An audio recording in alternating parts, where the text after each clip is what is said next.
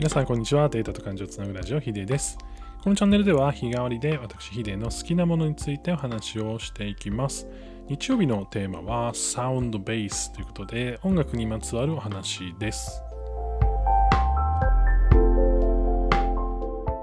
改めて日曜日はサウンドベースということで音楽にまつわる話をしていきます。たくさんの楽器をかじったり DTM 初心者の自分が音楽の楽しさや音にまつわるお話をしていければと思っています。今日のテーマはズバリ鍵盤、キーボードですね。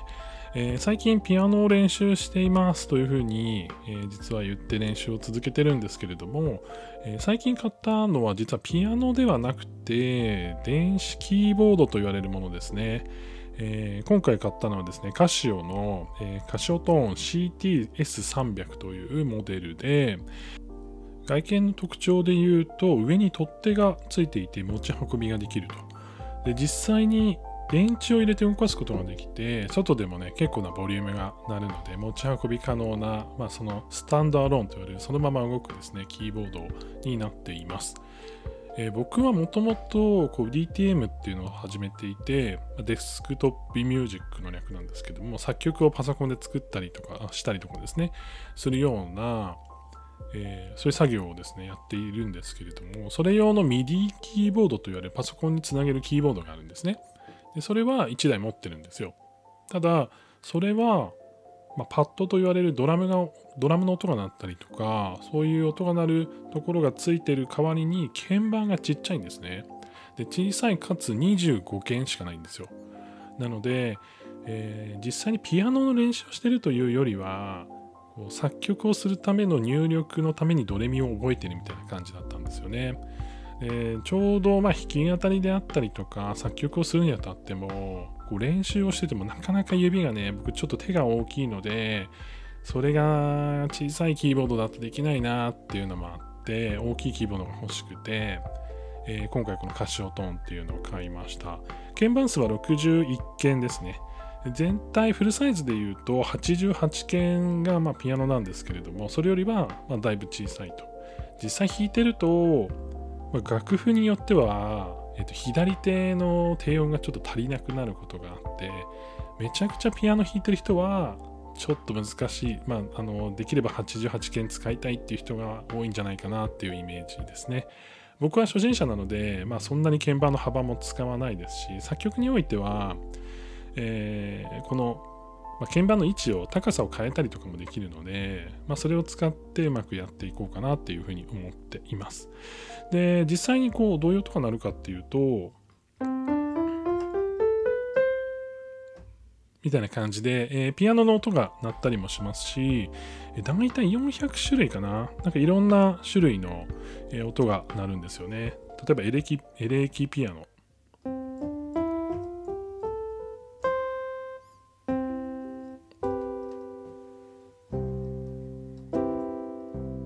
な感じの電子楽器の音であったりとか、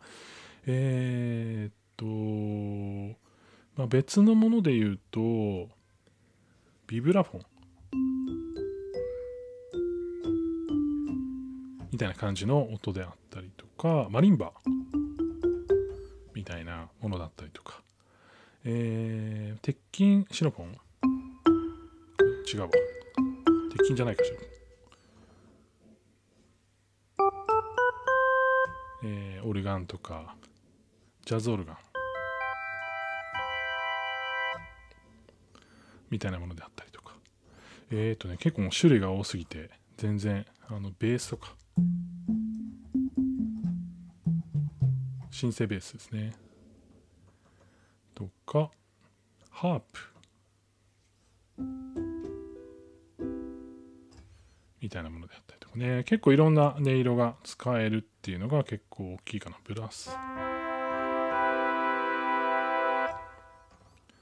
そうですね。これちょっと今400種類ぐらいあるのでかなり、えー、紹介が大変なんですけれども、まあ、作曲するのもそうですしキーボードとして演奏の一部で使うのも、まあ、かなり、えー、使えるんじゃないかなって思っています、えー、教会の音とかね。で、えっ、ー、と、これ自体はですね、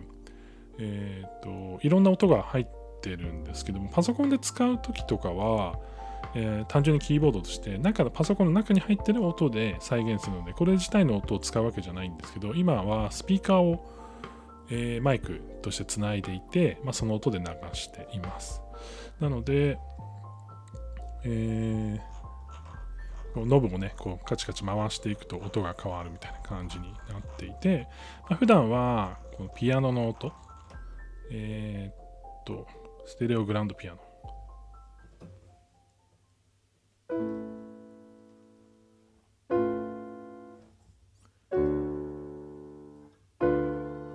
みたいな感じでね、こういろいろ、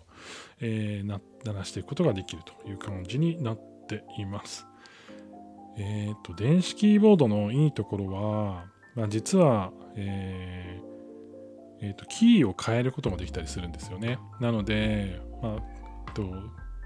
ギターだと、えー、ギターの音をこう変えるためのカポタストっていうのがあるんですけど、まあ、それを、まあ、模したというか、まあ、それと同じように、えー、音の高さを変えることができるのでコードを弾くときにもともとまあ例えば E フラットみたいなあんまりこう、まあ、ちょっと黒鍵を使うようなものえーと、使うようなコードであっても例えばそれをこう下げて C にすることができたりとかそういったまあ移調することで弾きやすくするってこともできるので、えー、普段のそのピアノを練習するっていう意味ではあんまりね、いい形ではないかもしれないんですけど、まあ、電子キーボードで弾き語りしたいなっていうのをこう早くやるためには、そういった機能を使うのもありかなっていうふうに思っています。で、えっ、と、実はこれ機能としていくつか別の機能がついていて、えっ、と、まあ、例えば練習用の曲が入ってるのでそれを弾きましょうみたいな感じでエリーゼのためにとか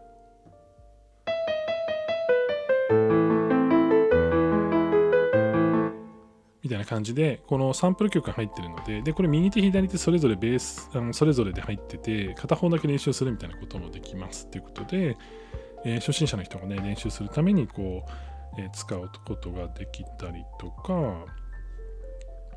えーと、あと面白いのは、これカシオのね、機能なんですけれども、えっ、ー、と、DJ 機能みたいなのがあるんですよ。で、このそのなんだろうな内蔵の音源が入っててそれを組み合わせて音を作っていくことができるんですね。で、えー、と今ちょっとエレキ、えー、とエレクトリックダンス。EDM、EDM の3番とかにセットして、えー、と鍵盤を押すとその音が流れます。例えば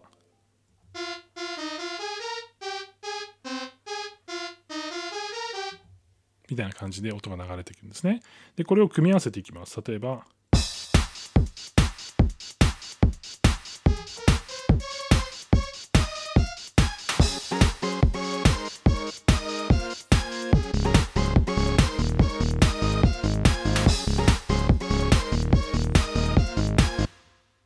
みたいな感じで、えーと音を組み合わせてこう DJ っぽくねやっていくっていうことができます。今鍵盤鍵盤を1個ずつ押していくとこうやって音が増える感じになるんですね。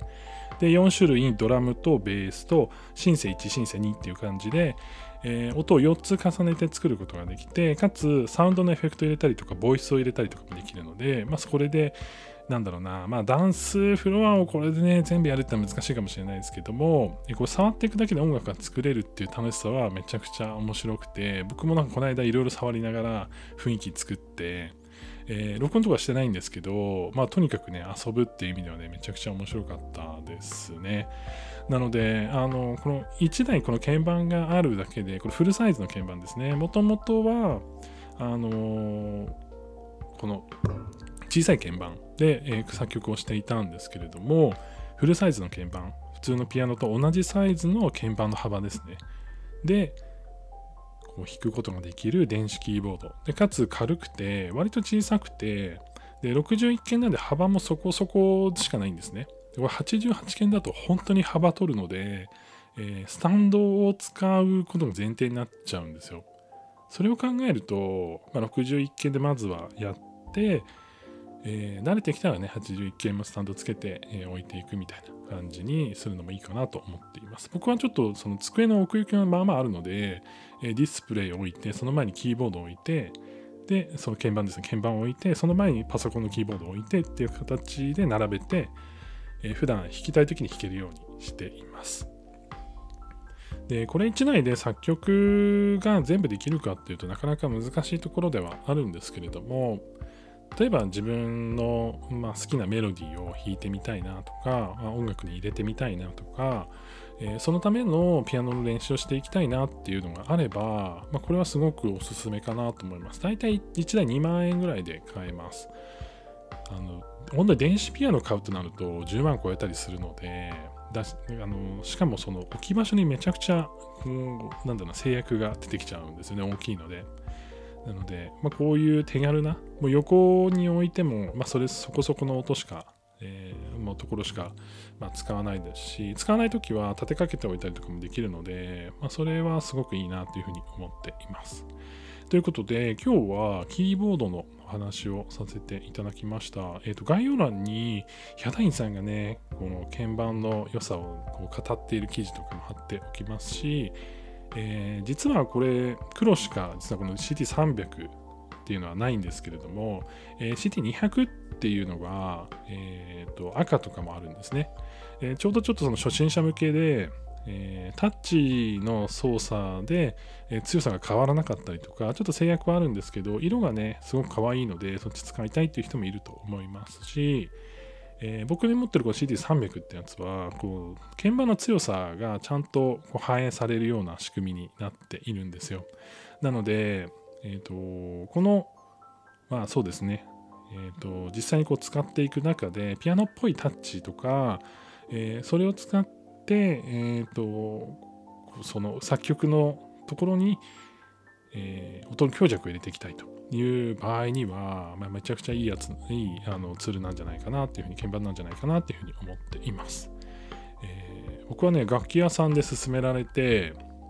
えー、これいいですよって言われて、えー、実際に触ってみて、鍵盤ってどうしても鍵盤の触り心地とか、え音の好みとかもあったりするので、まあ、実際にあのお店で触ってみるのがいいかなと思うんですけれども、えー、ネットでも買えるので、もし興味ある方はね、見てみてもらえたらなというふうに思っています。ということで、最近使っているキーボードの紹介でした。えー、普段こういう音楽を作ったりとか、楽器を、まあ、触っていろいろね、こう作曲をしたりとか、えー、弾き語りをしたりとかしていますので、もしなんかこれについて話してほしいみたいなのがあったら、ぜひリクエストください。それでは皆さん、良い一日をお過ごしください。ヒデでした。